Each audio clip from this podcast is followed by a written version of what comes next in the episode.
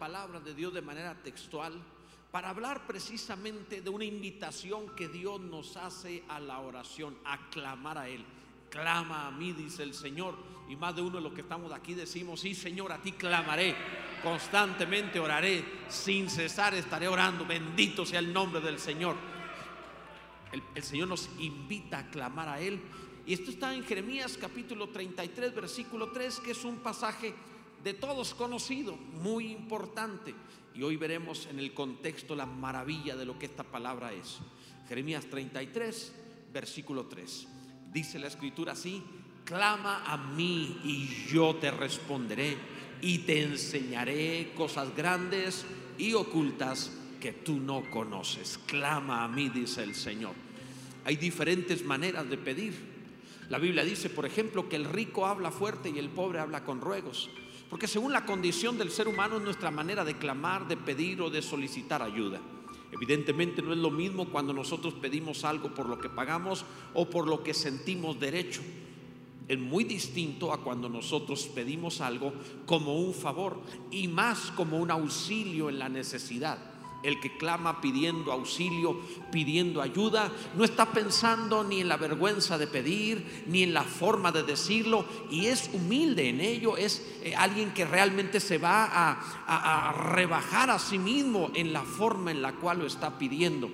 ¿Quién que pide ser salvado lo hará con arrogancia? Ninguno.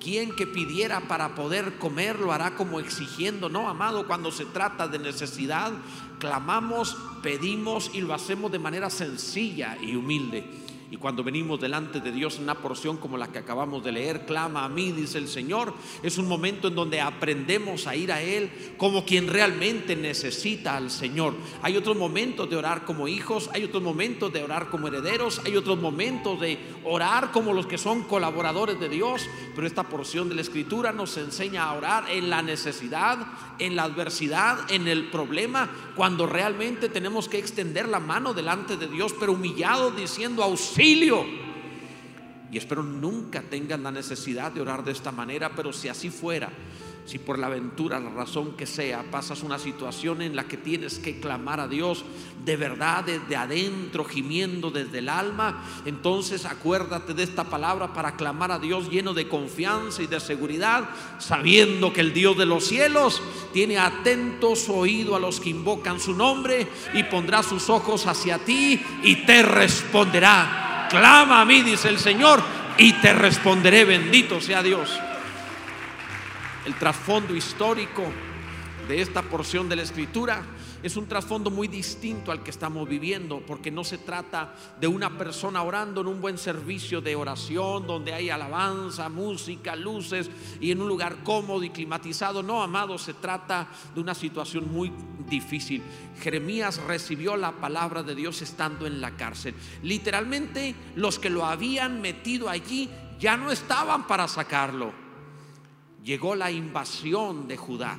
Destruyeron eh, Jerusalén. Los babilonios llegaron y mataron millones de personas en Judá.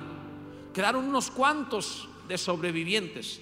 Y a todos los que tuvieron la, la, desdicha de padecer esto, vieron muerte, pobreza, necesidad. La Biblia dice que tomaban a los bebés por los pies y los arrojaban contra las paredes. Fue monstruoso. Una de las etapas más horrible de la historia de la humanidad, lo que sucedió en esa época. Y, la, palabra nos presenta a Jeremías en un hoyo, en, una cisterna, en una especie de pozo. Esa era su cárcel, un hoyo.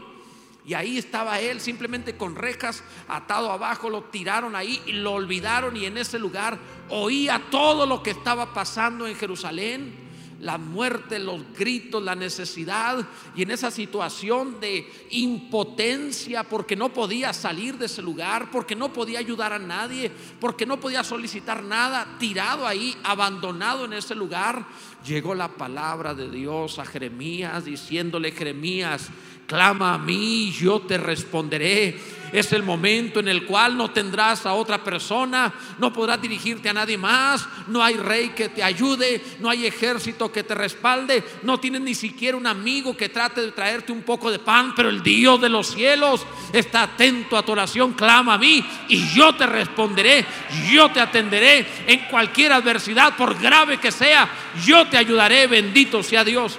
Es el momento, amado. En medio de todo este mal, Dios invita a orar con la promesa de responderle. Y tomando el pasaje de forma textual, tenemos que ver lo primero que dice, clama a mí. Y es importante esto porque es una invitación a cambiar de dirección nuestras palabras. Porque si nuestras palabras no están dirigidas hacia Él, si nuestras palabras están dirigidas a quejarnos del mal, si Jeremías y cualquiera de nosotros en la adversidad dedica sus palabras a, hacer una cuenta de males, a hacer una enumerar los problemas, me pasa esto, me pasa lo otro, sucedió tal cosa, y comenzamos a hablar de todo lo malo, esto no traerá una solución alguna a nuestra vida. Es el momento no de quejarnos del mal, sino de hablar del bien de Dios, de dirigir nuestras palabras hacia Dios. Dios le está diciendo, Jeremías, tú estás ahí eh, dedicando tus palabras a todo lo malo que oyes y que te das cuenta que pasa. Y yo te invito que aún en medio de ese problema, clames a mí, dice Dios. Ellos no van a poder ayudarte, yo sí puedo ayudarte. Clama a mí, dice Dios. Tienes problemas, estás en un momento difícil. En lugar de que dediques más saliva a estar hablando de lo malo que te pasa, clama al Señor. Él te invita a dedicar tus palabras, redireccionarlas hacia aquel que te responde y Él te ayudará. Bendito sea el Señor. Cambia la dirección de tus palabras, cambia la actitud de tus palabras también. Tienes que cambiar tu actitud en las palabras que estás dando porque cuando nuestra actitud es derrotista, pesimista, depresiva, eh, es una actitud incrédula, es una actitud de simplemente todo lo malo por todas partes. Yo no sé por qué la iglesia, una buena parte de la iglesia en tiempo de pandemia, se dedicó a, sacar en redes sociales el fin del mundo, a sacar los problemas, a hablar de lo malo que habría de suceder. Hicieron cuentas, profetizaron el fin del mundo, sacaron ideas acerca de, la, de todo lo malo que habría de pasar. No, amados, cuando el mundo se encuentra mal, es el momento de redireccionar nuestras palabras hacia Dios y comenzar a hablar el bien. Es el momento de traer esperanza, traer misericordia, traer oportunidad. Cuando todos dicen que está mal, se necesitan hombres y mujeres cristianos que le digan a la gente, hay buenas noticias, Dios sigue a cargo, hay buenas noticias, el Señor está en su trono, hay buenas noticias, la historia termina bien, hay buenas noticias, la Biblia dice que aún en los días de hambre será saciado, bendito sea Dios. Cambia la actitud de tus palabras. Cambia el propósito de tus palabras. ¿Para qué orar dirigiéndonos hacia lo malo? ¿Cuál es el propósito de eso? ¿Quieres desahogarte o quieres ser restaurado? ¿Por qué hablar tanto de lo malo? ¿Quieres sentirte mejor o quieres estar mejor? Porque cuando tenemos problemas hablamos para sentirnos mejor, pero amado, esa no es la solución. Te vas a poner peor hablando del mal. La solución es dirigir tu oración a Dios para encontrar solución y no solo sentirte, sino estar bien. Mira, es como si alguno enfermara y hablando humanamente quisiera atender su mal con placebos o como le dicen chochitos o con cosas que realmente no es medicina. Úntese esto y se le va el cáncer, no es cierto. Pero algunos intentan atender su mal con placebos le dan azúcar y como el azúcar hace sentirse bien un, un instante, ah, me cayó muy bien. ¿Por qué dices que te hizo bien? Te hizo sentir bien, pero no atendió tu problema en lo más mínimo. No, amado, no estamos en este lugar para sentirnos bien aunque nos sentimos bien. Estamos en este lugar para clamar al Dios de los cielos y estar bien y cambiar las cosas y la enfermedad sea quitada y la pobreza sea quitada y la adversidad sea quitada y seamos santificados por Dios. Bendito sea el Señor. Clama a mí, dice Dios, y yo te responderé. Yo, dice Dios, te responderé. Por eso dirigí nuestras palabras hacia Él. Él responderá. ¿Por qué dirige tus palabras hacia los malos? ¿Qué tal si responden los malos? ¿Ha visto la Biblia? Juan el Bautista fue llamado por Dios para preparar el camino al Mesías y le habló a todo mundo, arrepiéntanse y vivan de esta manera. Y cuando vio al Mesías le dijo, he aquí el Cordero de Dios. Ahí se terminó su trabajo. Pero Juan quiso seguir predicando, ya se le había terminado el trabajo, él fue enviado a preparar el camino al Señor. Cuando lo presenta, se te acabó el trabajo, Juan, retírate, se acabó. Pero Juan continuó. Pero dijo, ya acabé, ya presenté al rey. Entonces dedicó ahora sus palabras hacia los malos y empezó a hablar de Herodes. Herodes no te es lícito traer y empezó. Lo metieron a la cárcel y terminaron quitando la cabeza. El reino de los cielos tiene una sola cabeza, Jesucristo. No podía ser Juan otro movimiento alterno. Y en esto vemos que cuando diriges tus palabras hacia el mal, el mal puede responderte. No, no dediques tus palabras a estarte peleando con Herodes. Dedica tus palabras a aquel que dice, clama a mí, yo te responderé. No necesitas la respuesta de Satanás, necesitamos la respuesta de Dios. Ni siquiera necesitas la respuesta de la carne, necesitas la respuesta de aquel que está sentado en el trono y tiene el gobierno de los cielos y la tierra. Clama a mí y yo te responderé. Bendito sea Dios. Porque si espero dirigiendo mis palabras a las cosas que están sucediendo, si espero que esto cambie las cosas, que criticar lo malo que pasa cambie o produzca algo bueno, es todo lo contrario, vas a tener un golpe de realidad. Por más que hables de lo malo, no va a cambiar porque lo hables. Vas a tener un golpe de realidad que te va a frustrar, que te va a sentir amargo, que te va a sentir necesitado, incluso hasta deprimido. Lo que realmente necesitamos es la invitación de Dios, Jeremías. ¿Qué vas a hacer en esa condición? Clama a mí. Puedes detallar todo lo malo que pasó y no cambiarás nada con ello. Clama a mí. Hay alguien que crea que Dios sigue sanando enfermos. Hay alguien que crea que Dios sigue resucitando muertos. Hay alguien que crea que Dios sigue santificando pecadores. Hay alguien que crea que Dios restaura la familia y da nueva vida. Clama a mí, dice Dios. Clamemos a Él. Necesitas que sea Dios el que te responda. Si Él promete que si clamas a Él te va a responder, clama a Él. Clama Él, clama Él, clama, amado. La respuesta de Dios vale la pena. Porque la respuesta de Dios es una buena respuesta. Es muy diferente cuando los hombres damos una palabra porque tratamos humanamente de consolar y hacer sentir bien cuando hay buena intención, pero por buena intención de nuestras palabras no cambian las cosas. Puedes llegar ante el enfermo y decir, eh, te acompaño y qué mal que te sientas así, pero cuentas conmigo. Eso no cambia su enfermedad. Es un placebo también, no cambia su enfermedad. Qué bueno que hagas eso, está bien. Qué bueno que lo hagas sentir bien, está bien. Qué bueno que des un abrazo, bendito sea Dios que nos quitaron este lugar ya el cubrebocas y todo. Qué bueno ver la sonrisa otra vez. Qué bueno volver a tomar la mano y abrazar, bendito sea Dios, es muy bueno. Pero sigue siendo una respuesta limitada. Necesitamos la respuesta de Dios. La respuesta de Dios es buena. Si Dios da una palabra, dijo aquel centurión, solo da la palabra y mi siervo sanará. Ni siquiera necesito un sermón, ni siquiera necesito una cantidad enorme de citas. Dame una palabra, una sola palabra tuya va a cambiar todas las palabras de mi vida. Dame una palabra tú y sé que cambiará todo. Bendito sea Dios. La respuesta de Dios es buena. La respuesta de Dios restaura. La respuesta de Dios sana. La respuesta de Dios es creativa, va a producir, es original, hasta en el sentido negativo. Jacobo y Juan trataron de sacarle una palabra a Jesús. ¿Quieres que oremos? Dijeron, para que descienda fuego del cielo y consume aldeas que no nos recibieron. Ellos sabían que si le sacaban una palabra, estos dos andarían de quemaldeas por todas partes, porque una palabra de Jesús les daría poder de hacerlo. Debes saber que el que conoce la palabra de Dios sabe que hasta en el sentido de prohibición la palabra de Dios es poderosa. Cuando Dios dice, eh, no matarás, no solamente te está prohibiendo, lo que realmente está haciendo es dándote el poder de no matar. Cuando Dios te da un mandamiento, no debiera, ay, Dios me está limitando. No, Dios te está produciendo la capacidad para hacerlo, para lograrlo, para cumplirlo. Bendito sea Dios. Eso hace el Señor. Hay alguien aquí que crea que la palabra de Dios creó los cielos y la tierra y sigue siendo poderosa para sustentarla. La palabra de Dios. Oh, qué emocionante es la palabra, amado. Es necesario ver que es buena, creativa, original. La palabra de Dios bendice en abundancia. Es todo lo que hace falta. Clama a mí, dice Dios, y yo te responderé. Hay quienes juegan al respecto de tratar de tener, especialmente en este mes, respuestas que tiene de malo Halloween. No, no es para tanto. Y algunos hasta juegan con el mal que te respondiera en el lío que te metes.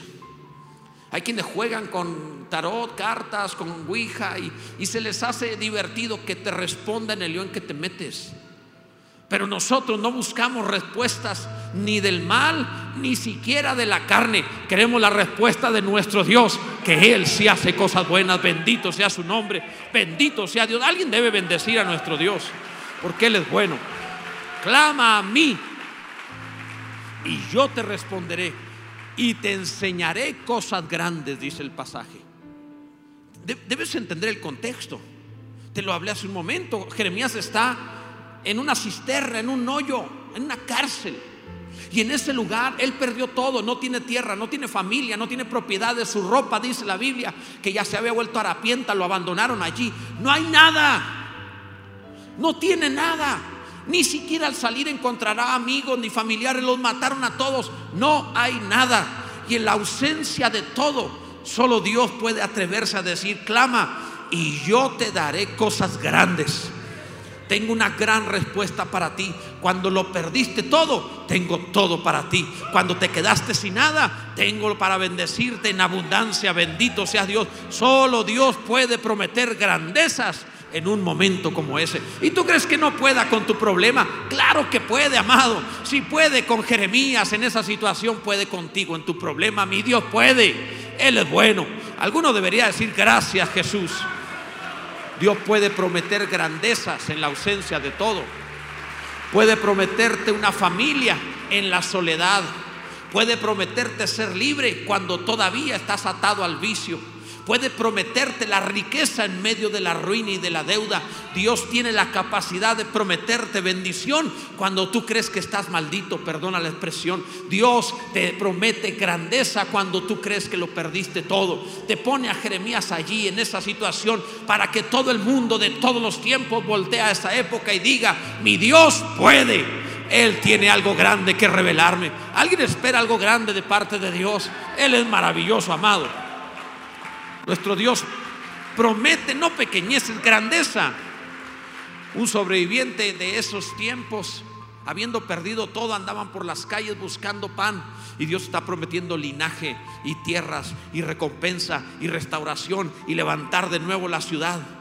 Hay ocasiones en donde fue necesario que conocieras la nada para que supieras que Dios era todo.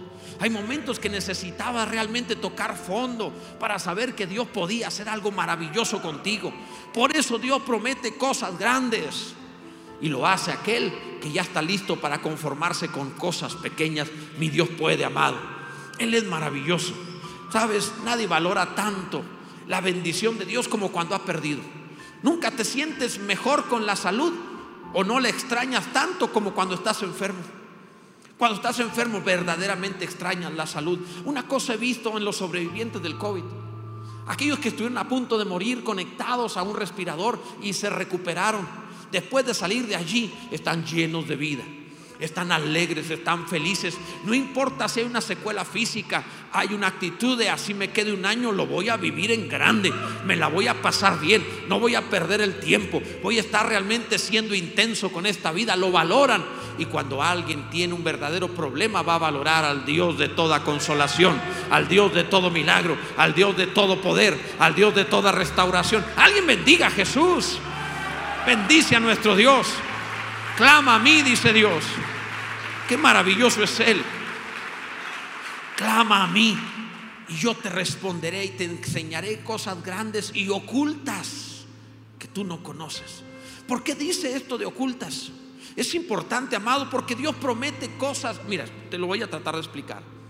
Para Jeremías, todo lo que había anunciado se cumplió. Se perdió todo. Así que en la mente del que lo perdió todo, podría haber una especie como de pensamiento de, de aquí a que volvamos a hacerlo.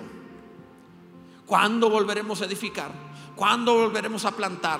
¿Cuándo volveremos a tener familia? ¿Cuándo volveremos? Eh, puede haber una sensación de el tiempo que nos va a llevar, el trabajo y el esfuerzo que nos va a llevar. Y ese es el pensamiento normal. Y Dios lo que dice, te enseñaré cosas ocultas. La idea es, mientras estaba perdiendo, yo estaba haciendo ya lo que te daría. Mientras estabas enfrentando tu problema, yo ya estaba preparándote el milagro. Mientras tenías que soltar tus bienes, yo estaba formando ya tu nueva riqueza. Tengo algo oculto, ya existe, dice Dios, pero te lo voy a mostrar en el momento oportuno. Tú crees que se perdió porque no lo ves, pero solamente está oculto a tus ojos. Tengo tu salud, tengo tu familia, tengo tus finanzas, tengo tu santidad, tengo tu ministerio, tengo tu nueva vida. Está listo para ti, esperando el momento de revelación y te lo voy a mostrar. Cosas ocultas, no las ves, pero ahí están de parte de Dios. Bendito sea el Señor. La bendición ya existe, está por manifestarse. Y es tuya, no de otro. Sabes, en el mundo se anuncian estreno de las películas que van a salir se anuncian los productos antes de que estén a la venta para que todo el mundo se prepare y empiece a hacer hasta pedidos a fin de que cuando salga todo ya lo tengan. El mundo hace eso. Dios está haciendo algo semejante. Tengo un enorme milagro para ti, dice Dios. Ya lo tengo listo, tú no lo has visto, no lo conoces, pero ya lo he preparado para ti. Tengo una condición, dice Dios, para revelarlo en tu vida. Clama a mí y yo te lo voy a mostrar. Ese milagro está a punto de salir.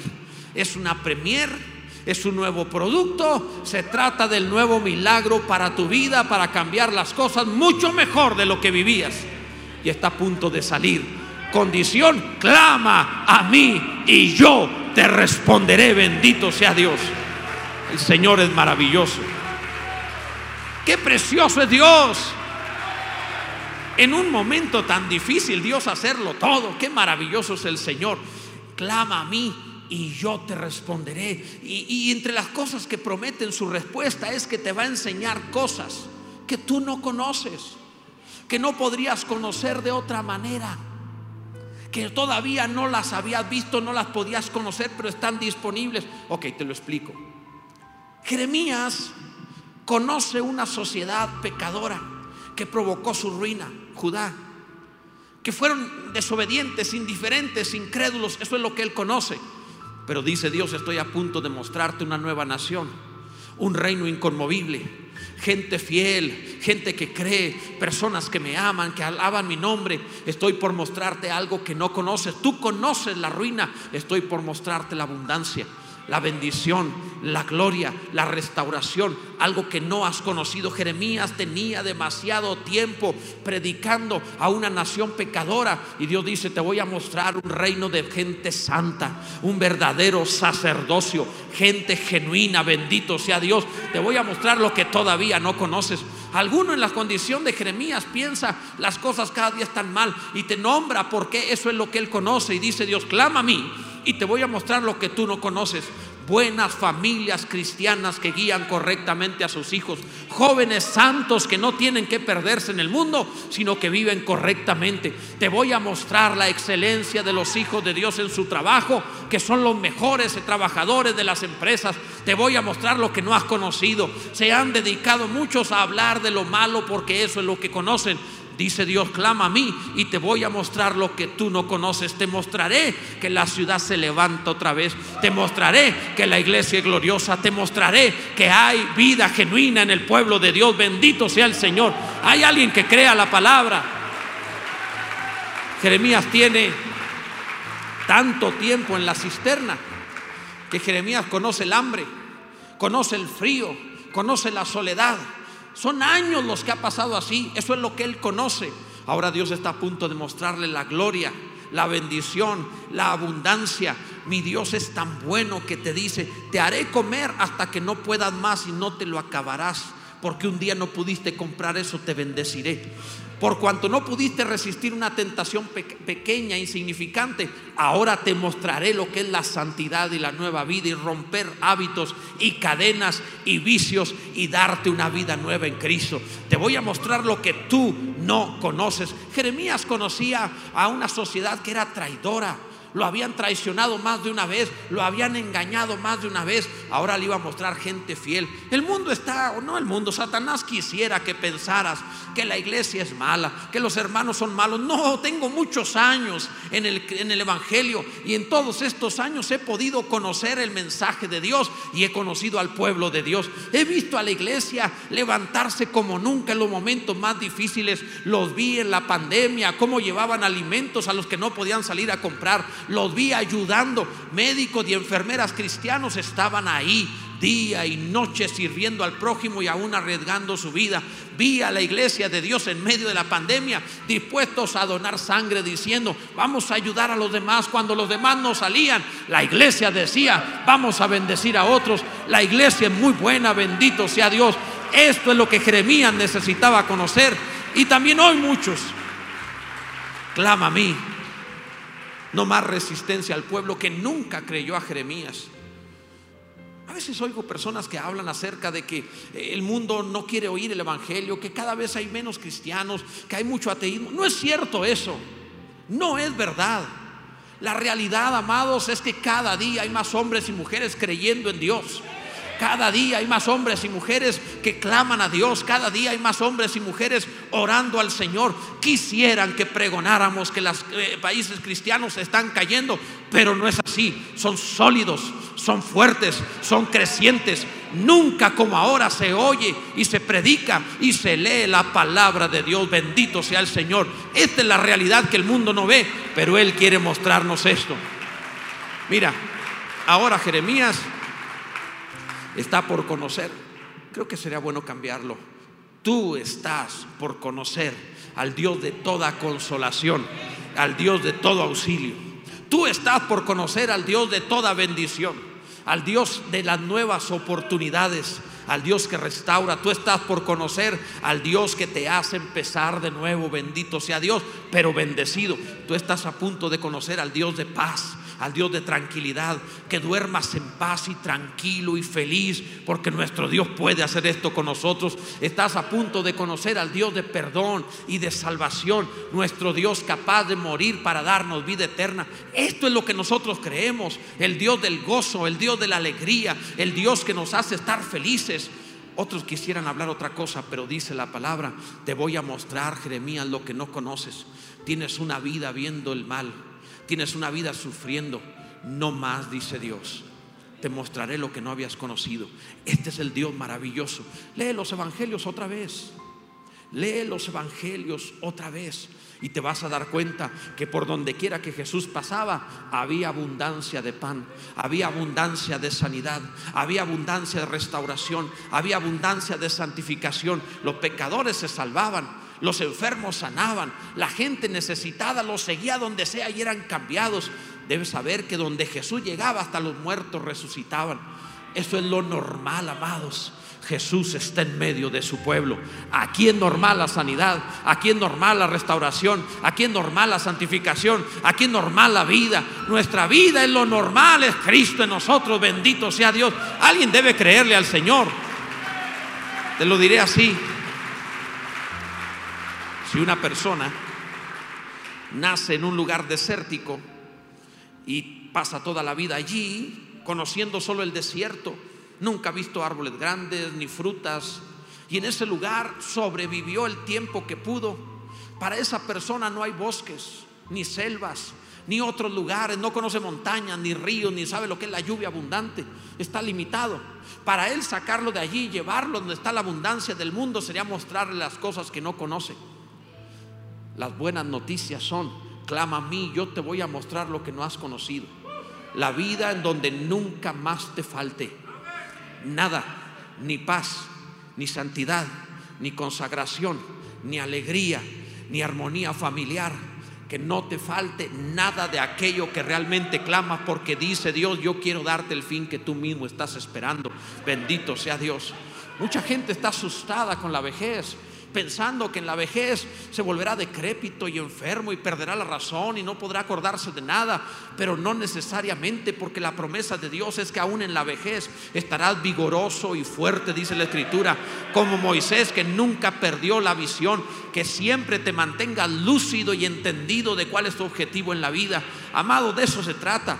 Estoy convencido que conforme avanza el tiempo, no solamente puedo hacer lo que hacía cuando era joven, mi mente es mucho mejor ahora para entender la palabra de Dios, mucho mejor ahora para memorizar lo que creí que no podría en esta edad. No, mi amado, la palabra de Dios hace fuerte, hace eh, al hombre hábil, le llena de vida. Dios es bueno, bendito sea Dios. Hay alguien que quiera bendecir a Jesús. No puede dedicarte al desierto. Tengo algo nuevo para ti. Debo concluir clama a mí en la invitación. Todo esto por orar. ¿Cómo te convenzo para que ores? Todo esto por orar. En el contexto del pasaje, dice el versículo 6, he aquí que yo les traeré sanidad y medicina y los curaré. ¿Alguien lo necesita? Y les revelaré abundancia. Mi Dios no es alguien que, que, ande con poquitero, no, no, no. Abundancia de paz y de verdad. Y haré volver los cautivos de Judá y los cautivos de Israel y los restauraré como al principio. Te regresaré lo que perdiste. Y los limpiaré de toda su maldad. Sí, hay nueva vida. Los limpiaré de toda su maldad con que pecaron contra mí y perdonaré, si alguien necesita perdón, perdonaré todos sus pecados con que contra mí pecaron y que contra mí se rebelaron. ¿Oíste? Todos por clamar a Él en el nombre de Jesús.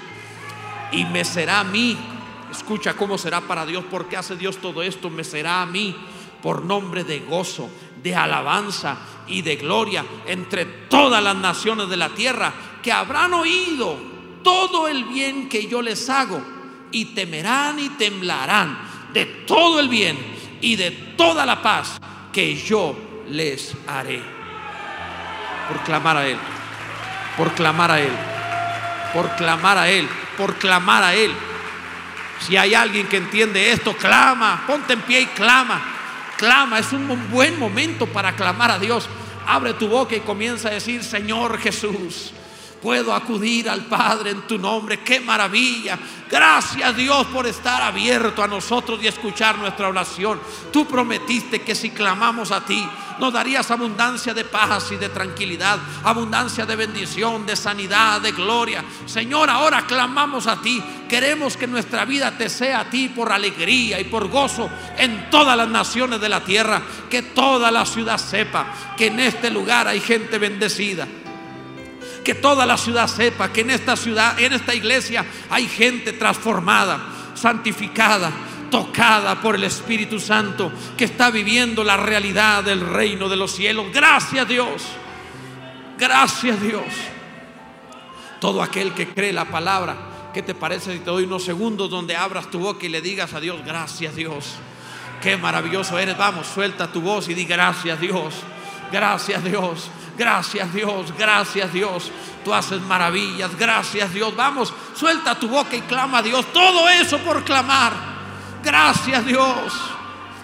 Vaya que es bueno redireccionar nuestras palabras hacia ti. Vaya que es bueno clamar a ti, vaya que es bueno invocar tu nombre, vaya que es bueno, Señor, el buscarte a ti de todo nuestro corazón. Qué bueno eres. Queremos la respuesta de parte tuya, no queremos la respuesta del mal, no queremos la respuesta de la carne, no queremos ni siquiera la respuesta de nuestro propio corazón, queremos tu respuesta, Dios. Prometiste, clama a mí, yo te responderé. Responde a tu iglesia y bendícela en el nombre de Jesús. Amén, bendito sea Dios. Tú eres bueno, Dios. Bendito sea Dios. Les daré abundancia de paz, dice Dios. Qué maravilloso es el Señor. Deberías aplaudirle más que eso todavía. Qué maravilloso es Dios. Qué maravilloso es Dios. El Evangelio son buenas noticias, amado. Cosas buenas que Dios ha hecho y que sigue haciendo. Gloria a Dios.